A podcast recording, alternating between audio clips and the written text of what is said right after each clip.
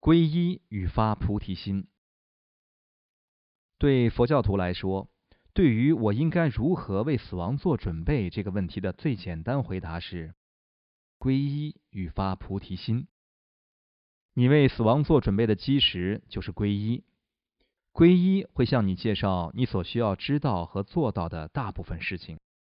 通过发菩提心和思虑广大，你将会找到勇气和决心。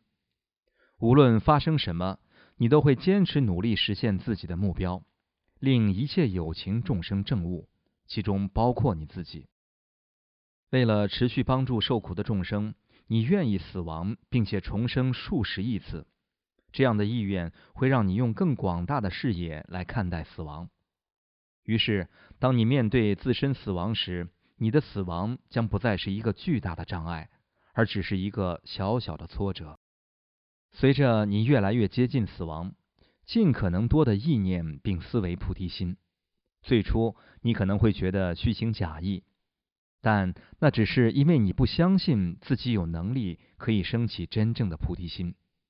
在这种心态下，很容易对自己感到失望，感觉自己像一个骗子。别这么想，为了升起菩提心，你所需要的只是想让别人快乐，而你确实有这种渴望。你是慷慨大方的，你是善良的，你这一生经常让别人感到快乐，而让别人快乐也令你自己感到快乐。请记住这一切，因为这证明你有能力想让一切友情获得安乐。要信任这种能力，并且升起并培养帮助友情的愿望。